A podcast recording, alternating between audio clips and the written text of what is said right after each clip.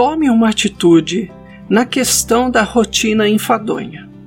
2 Pedro 1:5. Por isso mesmo, juntem a bondade com a fé. Você herdou na natureza divina, diz Pedro.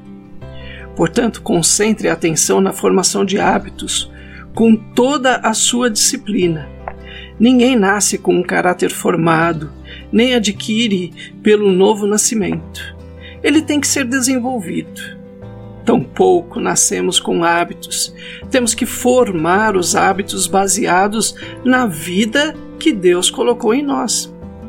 Não fomos feitos para ser santinhos com auréolas, mas pessoas comuns, exibindo as maravilhas da graça de Deus.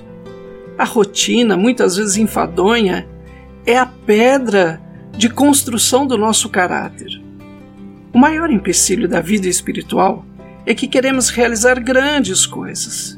Mas veja Jesus, tomando uma toalha, passou a lavar o pé, os pés dos discípulos. Há ocasiões sem brilho nem emoção, apenas uma rotina diária, apenas tarefas comuns. Entre um e outro momento de inspiração, a rotina é um meio usado por Deus para nos salvar.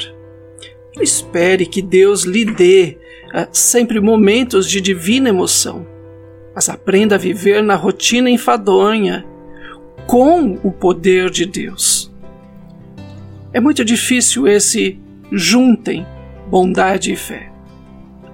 Afirmamos que não esperamos que a nossa vida seja um mar de rosas, mas todavia estamos sempre na expectativa e agimos como se esperássemos.